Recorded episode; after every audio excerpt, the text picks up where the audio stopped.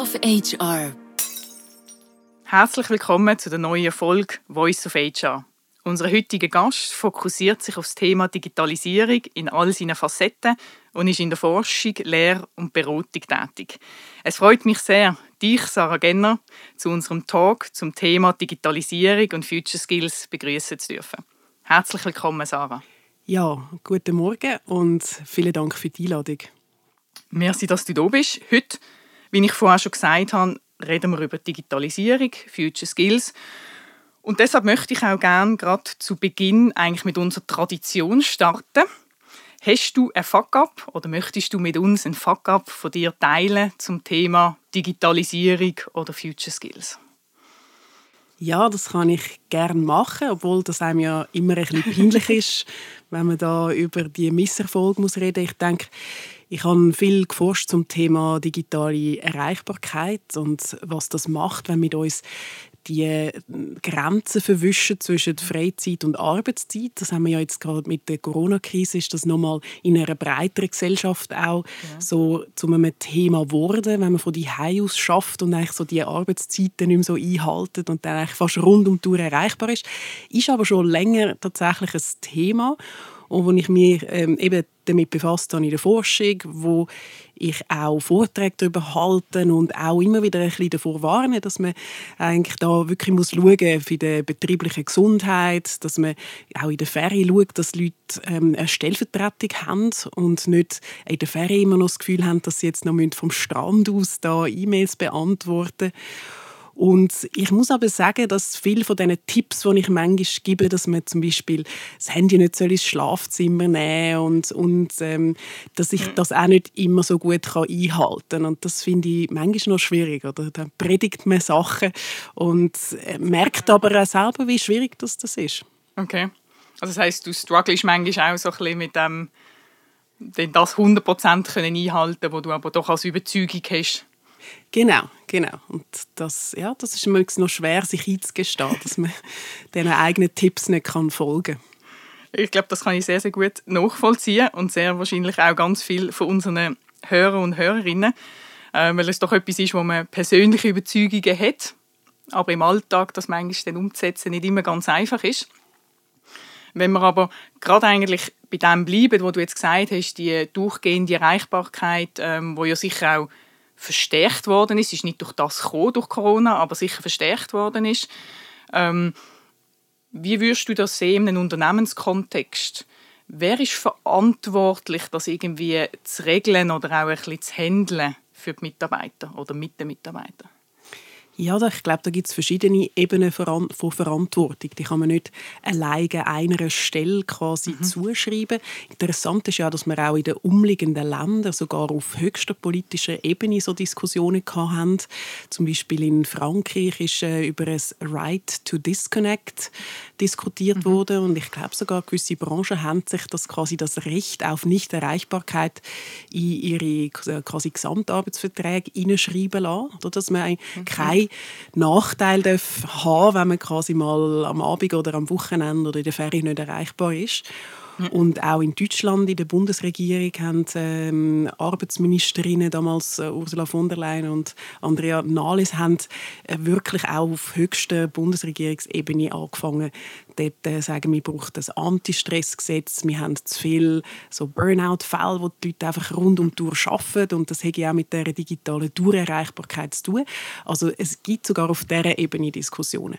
Und dann haben aber auch Unternehmen angefangen zu sagen, ja, wir wollen unsere Mitarbeitenden schützen davor, dass sie ja. quasi zu viel machen. Wir geben ihnen zwar zum Beispiel ähm, Smartphones, damals auch noch Blackberries ab, aber wir die E-Mail-Server am Abend kappen, damit sie nicht dann auch noch arbeiten. Es hat sich aber nicht als wahnsinnig praktisch erwiesen, weil man muss ja auch sagen, ähm, das mobil flexible Schaffen bringt auch wahnsinnig viel Vorteil. Gerade wenn man zum Beispiel eine Familie hat oder ähm, möchte die ähm, die Vereinbarkeit von Beruf und Familie fördern, ist es auch sehr hilfreich, wenn man zum Beispiel genug früh kann aus dem Büro gehen und äh, ein Kind in der Krippe abholen und dann dafür und dann am Abend noch mal ein bisschen ja. mailt oder wenn man halt in einer grossen Firma schafft, wo Zeitzonen eine Relevanz haben, ist es mhm. auch sehr unpraktisch, wenn zu einer gewissen Zeit nachher quasi das System nicht mehr funktioniert, weil man jetzt quasi nicht mehr arbeiten sollte. Und es hat sich gezeigt, dass dann halt die Leute so ein bisschen wie rundum auf anderen Kanälen dann arbeiten. Also das bringt es dann auch nicht.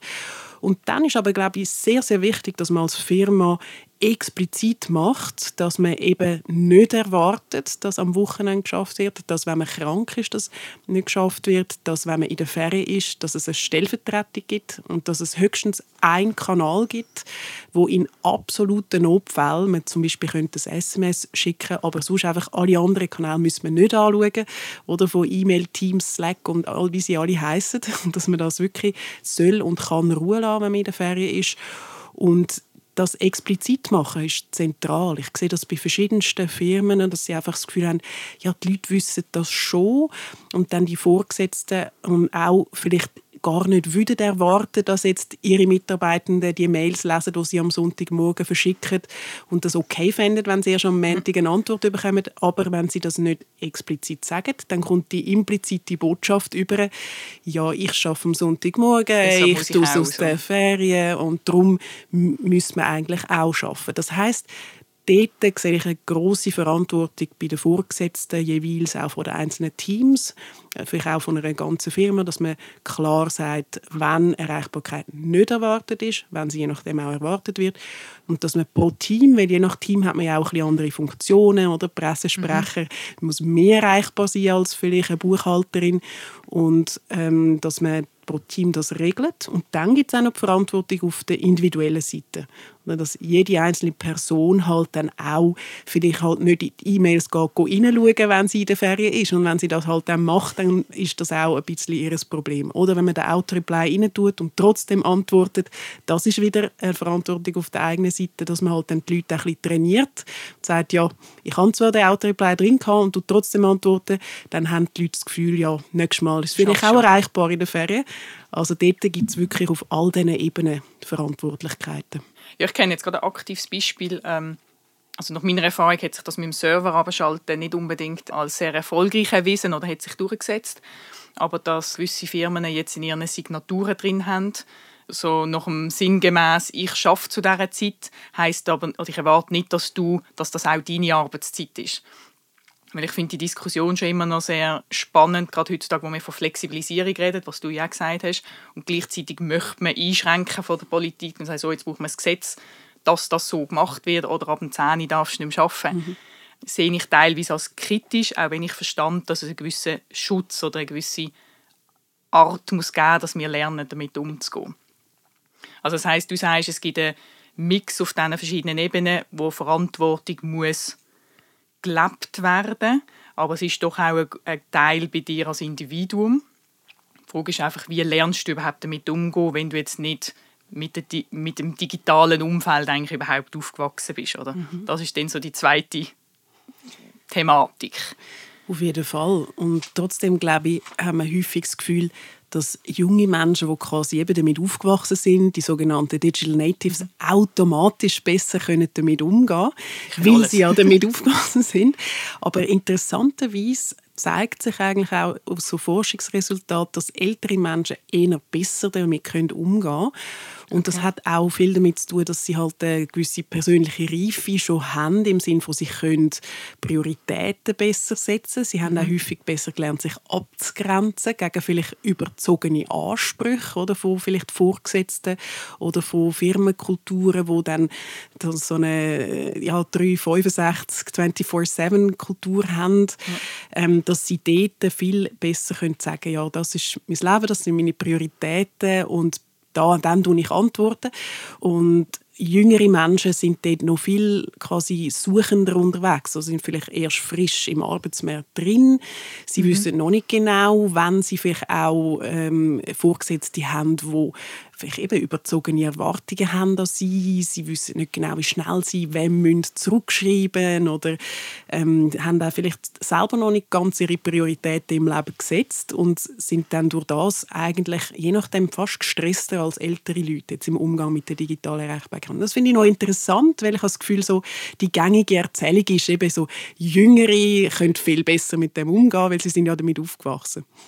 Ja, finde ich noch spannend, gerade das, was du sagst, mit das auch die junge Generation teilweise auch auf der Suche ist und noch nicht sich so 100% kennt, obwohl ich wüsste jetzt nicht, ob ich mit 80 dann würde sagen, ich kenne mich hundertprozentig, aber dass man doch halt immer mehr dazulernt über sich selber auch, was tut einem gut, was braucht man.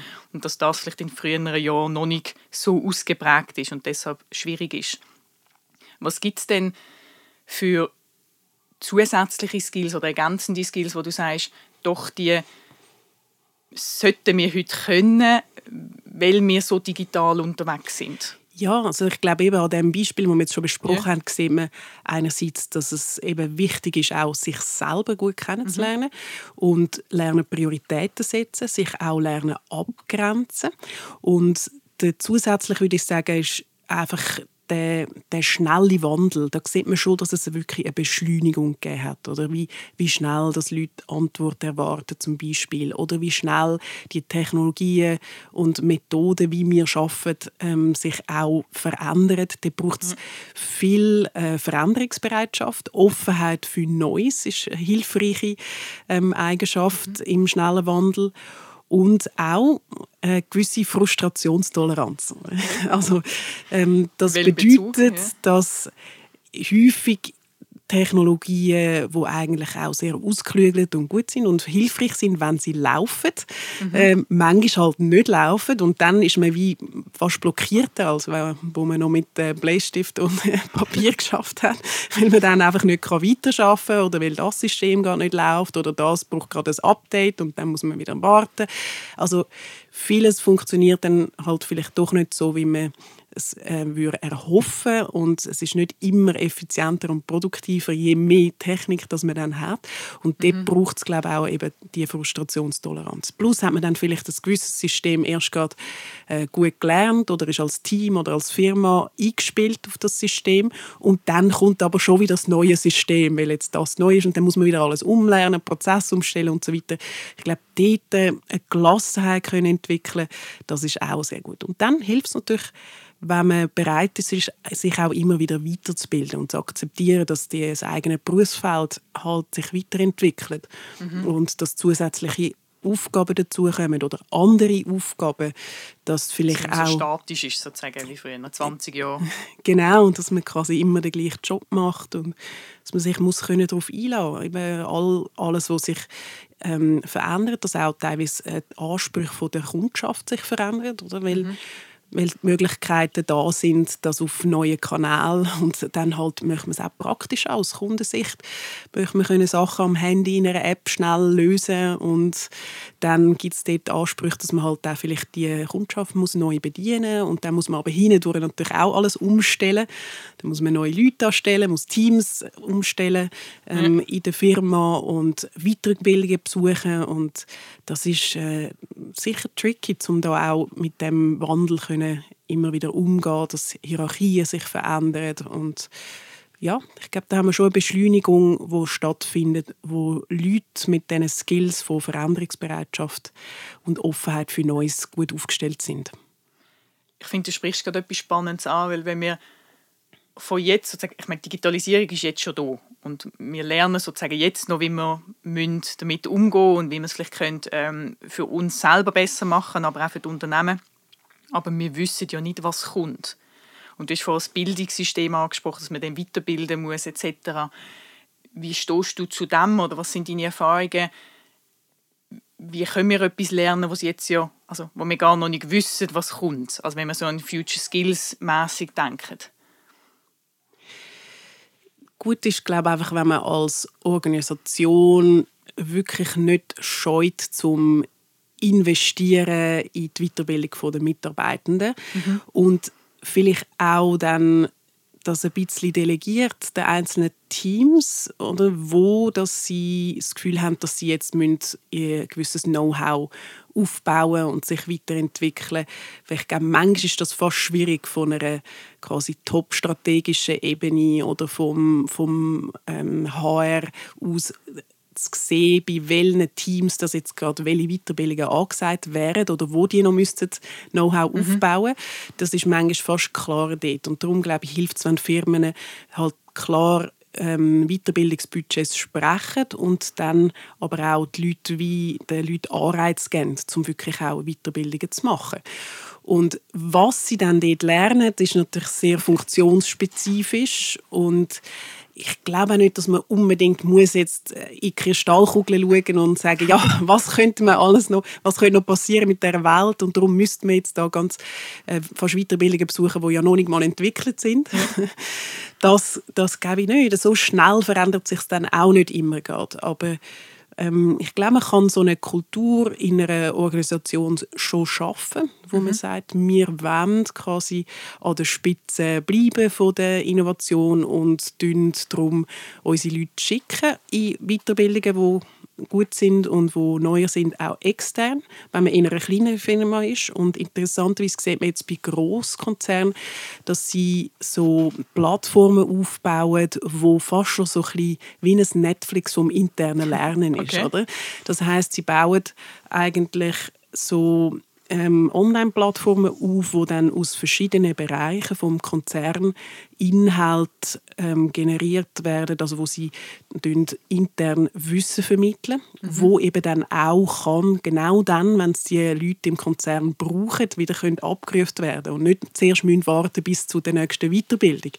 Oder quasi also ich kann wirklich das abrufen on demand, was ich jetzt gerade brauche, ob das etwas also sozusagen fachliches ist, weil ich jetzt gerade Projektmanagement oder Budgetierung brauche, aber es könnten auch Soft Skills sein, wo ich jetzt Bedürfnis habe, ich habe ein schwieriges Team, ich muss jetzt dort mich weiterentwickeln. Genau, das können wirklich quasi Learnings innerhalb von der eigenen Firma sein, wo man dann kann nach Themen auswählen kann. Mhm. Und, und die Idee ist natürlich auch, dass es dann, wenn, wenn das groß genug ist, dass man kann dann auch reinspielen, was jetzt noch gut wäre, was man auch noch könnte lernen, oder ganz nach dem, nach den modernen algorithmischen System, wo einem vorschlägt, ja, du hast dich mit dem Thema befasst, das wäre übrigens noch ein anderer Themenblock, den wir jetzt da ähm, intern anbieten als Weiterbildung und dann könnte man darauf zugreifen. Und das ist natürlich ein riesiger Vorteil, wenn man einfach kann auf, auf eine grosse interne Wissensbasis zugreifen wo dann auch zugeschnitten ist auf das eigene Unternehmen. Aber das bedingt natürlich, dass man wirklich in einem grossen Konzern tätig ist, wo auch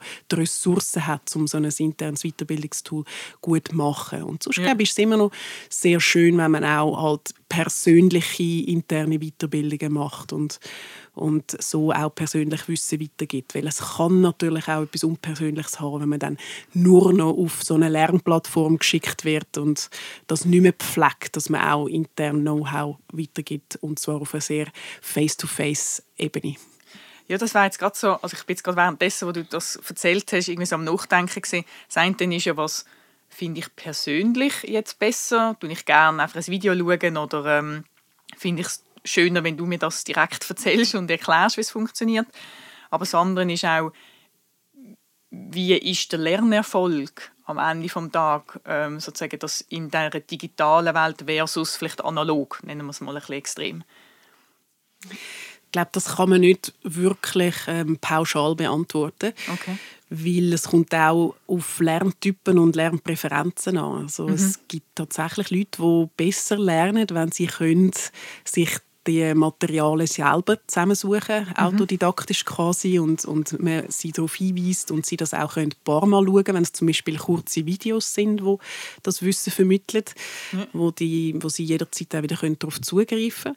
Und andere brauchen sehr fest quasi jemanden, der vorne steht oder wo mit ihnen eine Art in so einem Mentoratsverhältnis ist und wo sie durch die Beziehung zu diesen äh, Lehrpersonen, Dozierenden oder eben auch intern ähm, äh, ja, wie eine Beziehung aufbauen und dann auch durch das Motivation schöpfen, um ja. überhaupt weiterzulernen. Ich glaube, das wäre es jetzt genau gewesen, wo ich jetzt persönlich so ein bisschen das Gefühl habe jetzt von mhm. mir. Ja.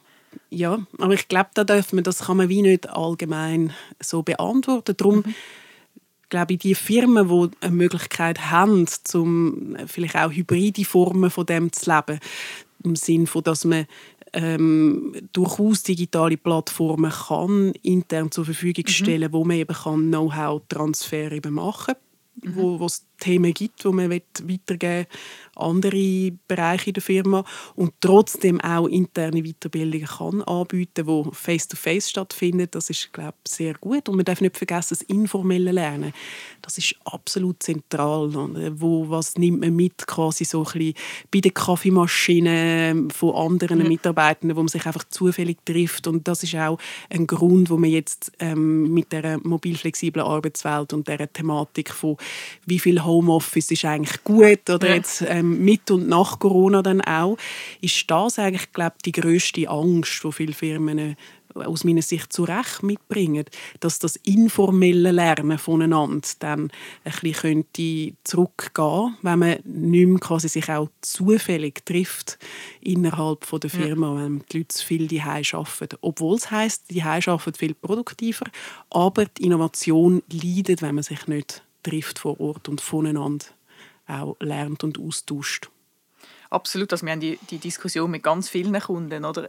Soll man jetzt wieder doch einen Zwang schon fast machen, zu zwei Tagen oder wie viel auch immer als Unternehmen man sich dann entscheidet, vor Ort zu gehen, um eben den, den Austausch fördern und schon fast ein bisschen erzwingen oder Grundlage schaffen, würde ich vielleicht das Positive sagen.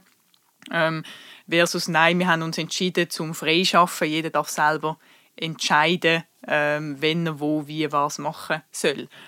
Äh, da ist dann, finde ich, immer wieder sehr spannend zu wissen, wissen denn alle Individuen selber, was für sie das Beste ist und das Richtige ist? Oder hilft es eben auch, wenn man eine gewisse Guideline kann vorgeben kann, ohne Zwang? Ja, ich persönlich bin schon auch für gewisse Guidelines. Also ich glaube, wenn man die jetzt nicht ähm, absolut orthodox nachher durchsetzt, ist, glaube ich, hilfreich, dass man weiß, es ist grundsätzlich die Idee, dass man auch ähm, regelmäßig oder ungefähr vielleicht die Hälfte von der Arbeitstage vor Ort ist und der Rest auch kann mobil flexibel arbeiten. Mhm. Aber sonst es wird äh, schon auch logistisch komplizierter, sage ich jetzt mal, oder auch die Hybrid-Meetings das muss man auch ein Fan davon sein oder mit den Zuschaltungen und äh, trotzdem vor Ort und, und immer abmachen, ja, wer muss man jetzt noch zuschalten und wer nicht. Also das ist ja. auch je nachdem eine Frage von der Ausstattung, die man hat, dann in diesen Zimmern oder halt auch eine Frage von der Kultur, die man wirklich möchte dann ähm, leben. Dass es grundsätzlich schon auch die Idee ist, dass man sich regelmäßig physisch auch trifft und dann halt in Ausnahmefällen mal jemanden würde noch dazuschalten, was sonst nicht geht. Du hast ja doch sehr viel mit Digitalisierung zu tun und dich auch mit ganz vielen Leuten unterhalten und Wissen angesammelt. Hast du das Gefühl, es gibt einen Trend, auch in welche Richtung sich Stellenprofil, Jobprofil weiterentwickelt? Also, weil heute ist es ja doch sehr klar strukturiert, vorgegeben, definiert. Es ist äh, sicher erkennbar, dass man bei verschiedensten Stellen äh, auch eine Zunahme von so gewissen Grunddigitalkompetenzen, sage ich jetzt mal, wirklich verlangt. Oder das, das denke ich, da kann man sich in den allermeisten Berufen eigentlich kaum mehr das rausnehmen, dass man sagt, ich möchte eigentlich nichts mit äh, digitalen Geräten, mit Computern, äh, mit dem Internet zu tun haben. Mhm. Das wird schon immer mehr vorausgesetzt. Und, und ich glaube, man sieht einen starken Trend zu so ähm, datentriebenen Berufen, oder, wo viele Firmen möchten auch irgendwie interne Daten auswerten, verwenden und Leute anstellen in diesen Bereich, wo dann auch die können sinnvoll verarbeiten können. Mhm. Da glaube ich, gibt es einen, einen Zuwachs an Berufen, wo, wo auch viel äh, in Bewegung ist und, und sonst ist auch nicht alles komplett neu und anders. Also ich glaube, wir reden auch schon lange von Flexibilität, oder, was, mhm. wo die Leute auch mitbringen müssen. Heute heißt es eher Agilität. Oder? Man merkt manchmal auch, dass es wie so neue Verpackungen gibt für ähnliche Erwartungen. Man versucht es nochmal neu, neu zu definieren und also, oder einen neuen Namen geben. Dass es genau, ja. und es ist sogar mit dem Begriff der Digitalisierung ja auch noch tricky. Oder? Wann fängt die wirklich an, frage ich manchmal die Leute. Und dann kommen ähm, interessante Antworten, oder? die ja. teilweise sehr weit zurückgehen, oder? je nachdem, wem, wem man den Startschuss quasi setzen will. Und ich denke, wir haben im Moment eine, wirklich eine, starke Welle durch eben die, das mobile Internet, die mobilen Geräte, mhm. ähm, wo wir können sehr ähm, flexibel und mobil umtragen und das verändert schon einmal etwas in der Art, wie wir arbeiten. Und da ist ein äh, wie nochmal eine Welle von Digitalisierung, wo wir jetzt drin sind, wo viel passiert. Aber eigentlich muss man sagen, so die IT und ähm, also in dem Sinne auch, früher hat es einfach auch EDV geheißen. Aber das ist, halt irgendwie doch schon durchaus sehr langes Thema, auch in der Arbeitswelt. Und man könnte da durchaus sagen, so in den 50er Jahren haben so die IBMs äh, Einzug genommen in die ja. Bürowelt und seitdem haben wir eigentlich eine laufende Digitalisierung auch von der Bürowelt. Und das ist nicht alles komplett neu. Und wir, wir adaptieren uns schon länger oder in eine, in eine Technisierung von der, von der Arbeitswelt. Ja, ich glaube, was ich noch spannend finde, ist, wenn eben das eine ist Digitalisierung, das andere, wenn jetzt ja wirklich ähm, sagen bei Future Skills mir weiterdenken, gibt es ja noch viele andere Sachen, die wahrscheinlich kommen werden und, und wo wir jetzt vielleicht noch nicht alles wissen. Ähm, wo ich mir dann einfach auch vor allem ein überlege, ist bei unseren Stellenprofil oder wie wir es definieren jetzt. Ähm, sagen wir jetzt, wenn wir das Beispiel nehmen, wir suchen eine Salesperson, die muss A, B, C, also sehr klar definiert, was sie macht, was sie kann und das ja eigentlich aufgrund von unserer Erfahrung in der Vergangenheit. Die Frage ist, müsste man denn nicht eher anfangen, eigentlich, was eine Person muss können suchen, wie was eine Person jetzt schon kann und macht? Das ist sehr eine interessante Frage ich glaube, der Spruch Hire for Character, Train for Skills ja. ist ein interessanter Spruch, oder? Äh, der schwirrt auch schon länger rum, wo, wo wie ja bedeutet, dass man eigentlich Leute auch kann einstellen kann, wo man das Gefühl hat, die haben die richtige Arbeitseinstellung, die haben eine Motivation, die sie mitbringen, die mhm. haben vielleicht auch eine Leidenschaft jetzt für ähm, die und die Stelle oder, wo, ja. oder, oder das Business, wo man drin ist. Und man kann denen auch noch gewisse Skills dann beibringen. Oder? Ja. Also sie sind, bringen eine Lernbereitschaft, eine Veränderungsbereitschaft, ähm, Auffassungsgabe äh, mit. Sie haben gewisse soziale und emotionale Kompetenzen, wo man merkt, ah, die sind auch teamfähig und mit so Leuten mhm. will man gerne zusammenarbeiten.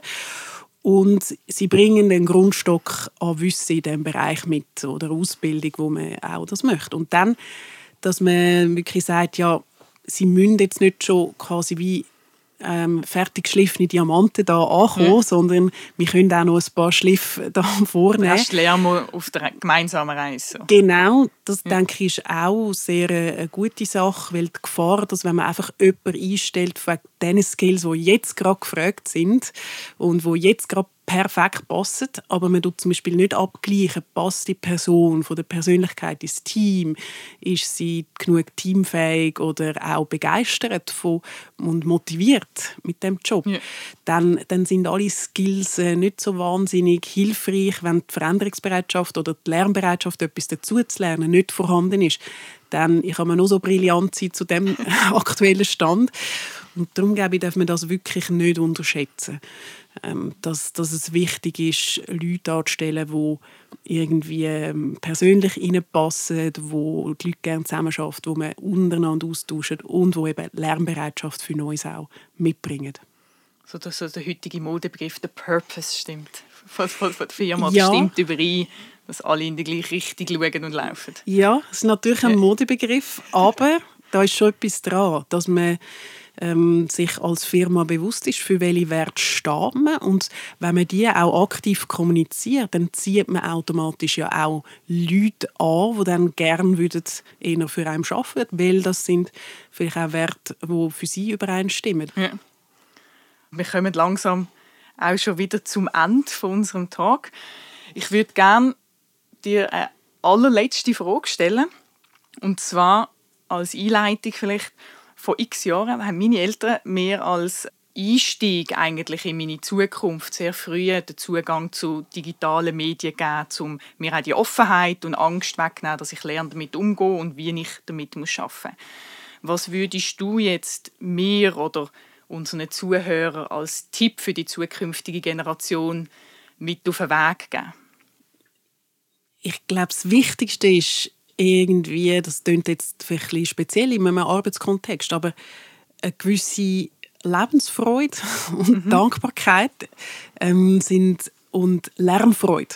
Das sind ganz wichtige Grundwerte, die man glaube kann weitergeben auch als eben, sage jetzt als Eltern, teilweise auch in einer Firma können gelebt werden. Mhm ich bin ein großer Fan von der äh, positiven Psychologie, wo ein Teilgebiet ist von der Psychologie, wo häufig ja so ein störungsorientiert ist. Und leider viel ein kleiner Teil vom Fach Psychologie, die positive. Und dort hat es ähm, eine Entwicklung von sogenannten Charakterstärken. Es gibt 24 Charakterstärken, wo man gut erforscht hat, wo man zeigt, was macht eigentlich Menschen ähm, stark, oder jetzt in einer psychologischen Sicht.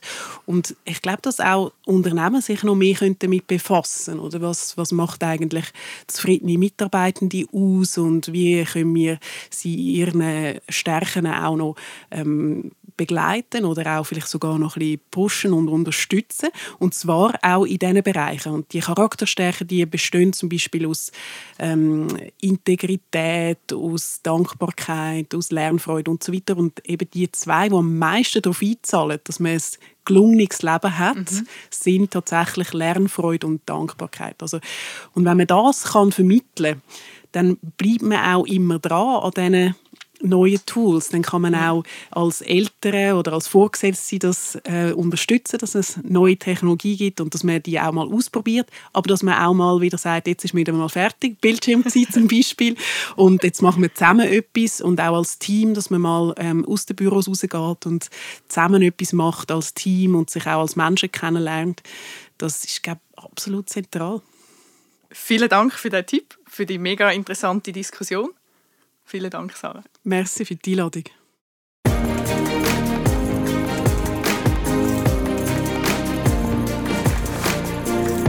Voice of HR